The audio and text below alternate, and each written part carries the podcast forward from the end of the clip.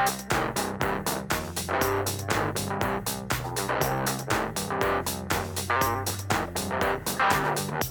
I'm MC Gawaso, and this podcast is This Is Good. Uh, today, I want to say sorry because uh, yesterday I can't, uh, I couldn't uh, release the podcast uh, because uh, I I received the uh, COVID vaccine and uh, I had a fever for two days for two days. So that's why I'm really tired now and have fever now.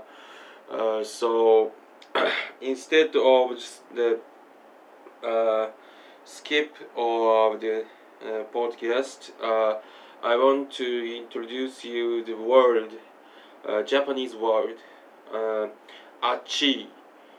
Uh, achi means uh, has a passion or uh, it's good uh, good uh, it, this word is similar to swag or dope or something like that. And uh, achi is uh, achi means uh, directly in Japanese uh, that that uh, it's hot but uh, but uh,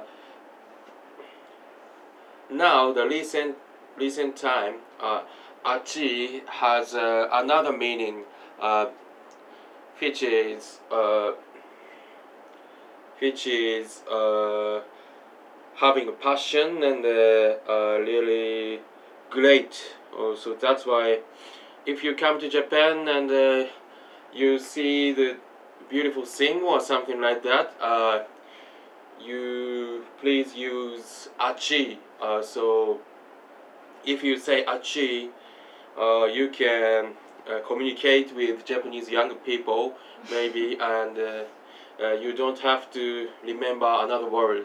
Only one word is really important achi. So today is that today that, uh, that's it. So thank you for listening. See you next wednesday